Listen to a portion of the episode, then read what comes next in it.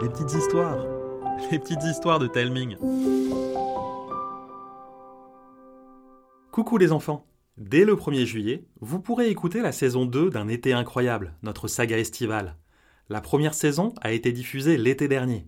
Aujourd'hui, je vous propose de la découvrir ou de la redécouvrir. Elle se compose de 9 épisodes qui vous permettront de suivre les incroyables aventures de Lana, Ilyes et Arthur.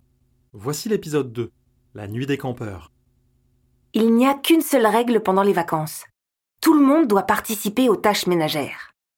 Ce matin, on devait aider à nettoyer la maison. Mais il faisait tellement beau dehors qu'avec Ilyes, mon cousin, on a essayé de négocier. Si les parents acceptaient qu'on passe notre tour, on leur promettait de débarrasser la table deux jours de suite. Au lieu d'accepter, ils nous ont lancé un défi. C'est comme ça qu'on s'est retrouvés dans le jardin pour une compète de tir au but, ou plutôt un concours de tir de précision. Maman avait ramené une mini cage de foot recouverte d'une bâche disposant de trois trous, un gros, un moyen et un minuscule la première équipe qui marquait 10 buts gagnait. Si c'était Ilyes et moi, on avait le droit de faire absolument tout ce qu'on voulait jusqu'au lendemain matin. Si on perdait, on était bon pour passer le balai et faire la poussière toute la journée, pendant que les parents bronzeraient. Pendant que mamie s'installait à la table de jardin pour suivre les scores, les parents désignèrent leurs champions. Maman et le papa d'Iliès. On avait de grandes chances de se faire ratatiner. Et puis, Arthur a déboulé à vélo dans le jardin. Vous faites quoi? On joue nos vies. Je peux vous aider? Euh, Il faut voir avec mamie. Mamie nous observa, puis fit mine de consulter un livre de règles imaginaires. Hmm, aucune règle ne semble l'interdire. Les parents crièrent à l'injustice. Mais attention, les ptios, si vous perdez, Arthur sera aussi de corvée. Tu devras nettoyer toute la maison avec nous. Fais père Avec Arthur dans notre équipe, on avait une chance de gagner. C'était un moulin à paroles un peu tout fou, mais quand il s'agissait de jouer au foot, il était ultra concentré et surtout capable de marquer des cargaisons de buts depuis n'importe quelle distance. Malheureusement, les parents n'ont pas flanché. On est arrivé à 10 partout. En cas d'égalité, on jouait pour le but en or. La première équipe qui craquait perdait. Personne ne voulait lâcher. Arrivé à 25 partout, L'atmosphère était plus tendue qu'à la dernière minute d'un match de Coupe du Monde. C'était au tour de maman de tirer. Elle souriait, sûre d'elle. En même temps, elle était capitaine de l'équipe de foot de son travail. Elle déposa tranquillement le ballon, inspira profondément, puis tira. Mais juste avant de toucher le ballon, elle glissa et l'envoya voler si haut qu'on eut l'impression qu'elle visait le soleil. Elle alla s'asseoir furieuse.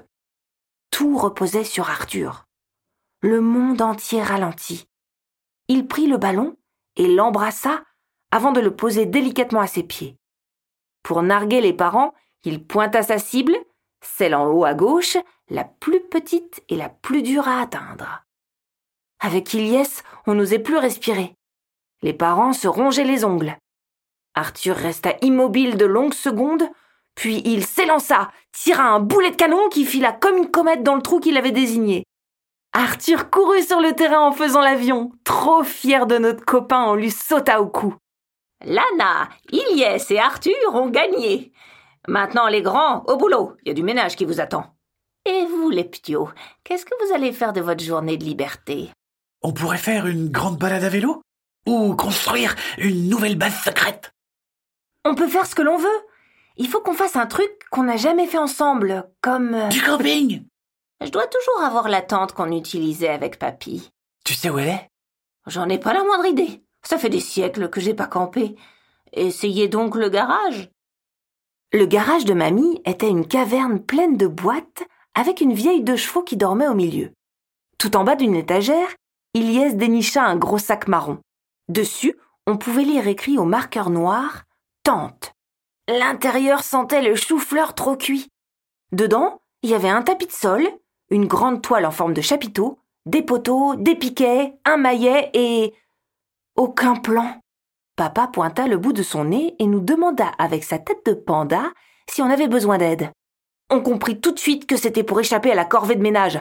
Alors on lui a dit non. On emporta tout le matériel au fond du jardin. Les garçons voulurent dresser le chapiteau en plantant deux poteaux à l'intérieur. Lorsqu'ils soulevèrent la toile, une vieille odeur de prout centenaire s'en échappa. Ils se bouchèrent le nez et y pénétrèrent. Ils essayèrent de faire tenir les poteaux, mais dès qu'ils les lâchèrent, tout s'effondra et ils se retrouvèrent pris au piège de la toile puante. Alors que je les aidais à s'extirper, j'eus une idée de génie. Il suffisait de regarder un guide sur Internet. Une simple recherche vidéo montage tente nous offrit une montagne de tutos. Après une bonne dose de fou rire et de coups de maillet sur les doigts, notre tante se dressait fièrement et aussi un peu de travers entre le cerisier et le noisetier. Nos ventres gargouillaient plus fort que ceux d'une horde d'ogres.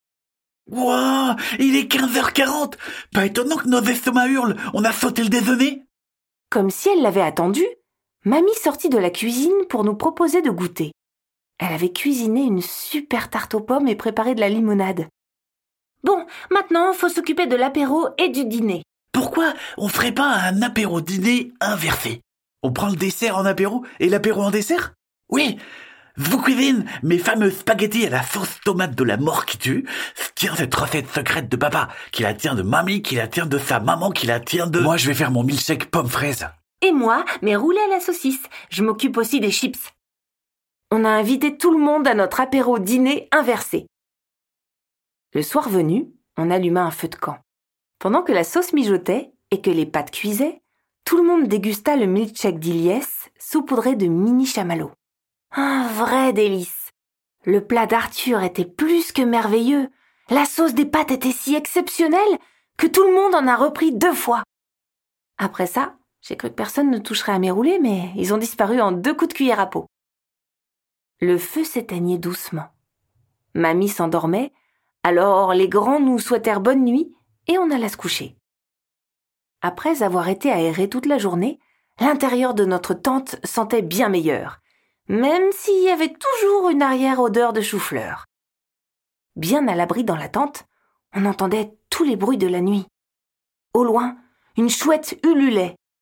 L'herbe et les arbres bruissaient. D'un coup, Arthur sursauta en se frictionnant les cheveux comme un fou. Au secours J'ai un truc dans les feux Iliès braqua sa lampe de poche dans sa direction. On vit une grosse araignée tomber sur la couette. Sans rien dire, mon cousin la saisit d'une main, me demanda d'ouvrir la porte de la tente et la relâcha. Arthur était blanc comme un linge. Je sais pas si euh, c'est une bonne idée de dormir ici. C'est pas une petite bête qui va manger la grosse. J'aime pas les araignées. Certaines sont des sorcières. Leur venin fait rapetisser les enfants, elles les emprisonnent dans un cocon et les amènent dans leur maison pour les transformer en pain d'épices. T'as vraiment trop d'imagination. Un craquement sourd tout proche nous fit sursauter. Plus un bruit. Pourquoi ça? Il y a une légende qui parle d'un ogre très gros et très lent, si lent qu'il se fait dépasser par les escargots. Comme tous les ogres, il adore croquer les enfants. Mais tous ceux qu'il croisait détalaient bien trop vite pour qu'il puisse les attraper. Il se lamentait jusqu'au jour où le camping a été inventé. Maintenant, lorsque tout le monde est bien endormi, il se glisse près des camps à la recherche des tentes pleines d'enfants. S'il en trouve une, il arrache d'un coup sec et le voilà en possession d'un sac géant rempli de ses friandises préférées. Mais pourquoi tu l'as pas dit avant? Ça n'existe pas, les ogres. On n'en a jamais vu. Ah, c'est parce qu'il sait se cacher dans les ombres. J'avais du mal à le croire, mais à cause de ses yeux sérieux, je fus prise d'un frisson. Et puis, fier de lui, il sortit de la poche de son pyjama une petite pierre verte gravée, attachée à une cordelette tressée. Heureusement, maman m'a fabriqué une pierre de protection. Elle me protège des monstres et des cauchemars. Et comme vous êtes avec moi, vous êtes protégés. Mais chut Si l'ogre nous entend, je ne pourrai plus rien pour vous. On essaya tous de se rendormir, et juste au moment où le sommeil allait nous cueillir, Arthur se mit à gigoter, se tourner, se retourner et grogner. Qu'est-ce que t'as? J'ai envie de faire pipi. T'as qu'à aller dehors. Mais il fait nuit. Prends la lampe de poche.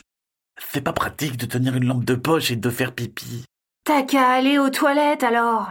Mais il faut traverser le jardin et je risque de me faire attaquer. Tiens, ta pierre ne te protège pas? Des monstres et des cauchemars. pas euh, des loups et des ours enrasés. Tu veux qu'on t'accompagne aux toilettes? Oui, ça me rassurerait. Notre lampe n'éclairait pas beaucoup. Le premier quartier de lune transformait les arbres en sorcières aux doigts crochus et les buissons en affreux gnomes obèses. On avançait avec précaution. Arthur vérifiait à chaque pas que personne ne nous suivait. En se dépêchant, Arthur se prit les pieds dans une motte de terre et s'étala de tout son long près d'un buisson qui bougea. Il se releva d'un bond et fonça jusqu'à la maison sans regarder derrière lui. Les parents avaient laissé la porte d'entrée ouverte. On entra discrètement. On alluma la lumière du salon. Sans se le dire, on avait tous envie de dormir ici, mais aucun de nous ne voulait être celui qui gâcherait notre nuit d'aventure aussi durement gagnée. On passa tous aux toilettes, puis on ressortit. Une fois encore, on avança prudemment. Arrivé au niveau de la motte de terre traîtresse, Arthur s'arrêta net. Mon talisman Je l'ai perdu On le retrouvera demain Mais je peux pas dormir sans euh, J'ai trop peur du noir. On se mit tous à chercher à quatre pattes. On farfouilla dans l'herbe un bon moment. Et puis, je la vis juste au bord d'un buisson. Je l'attrapai, mais elle résista. Je levai ma lampe pour voir ce qui la retenait. Et là, des yeux ont brillé. C'était un lapin qui tenait la cordelette entre ses dents. On était tellement fascinés qu'on ne bougea pas d'un millimètre. On le regardait, il nous regardait, immobile. Après un siècle de secondes, Ilyes éternua. Le lapin lâcha prise et décampa. On retourna à notre tente sans rien dire. En mitouflé sous nos duvets, on se mit à parler de lapins, de terriers, d'exploration dans la forêt, d'ogres, de chevaliers, de sorcières, jusqu'à tomber dans les bras de Morphée. Voilà les enfants, j'espère que l'histoire vous a plu. N'oubliez pas de nous mettre plein d'étoiles sur votre application de podcast et de nous envoyer des messages sur les réseaux sociaux ou par mail. Ça nous donne plein de force pour la suite. N'hésitez pas non plus à parler des petites histoires à vos copines, à vos copains et pourquoi pas à votre maîtresse ou à votre maître pour occuper les temps calmes. Je vous embrasse et je vous dis à bientôt.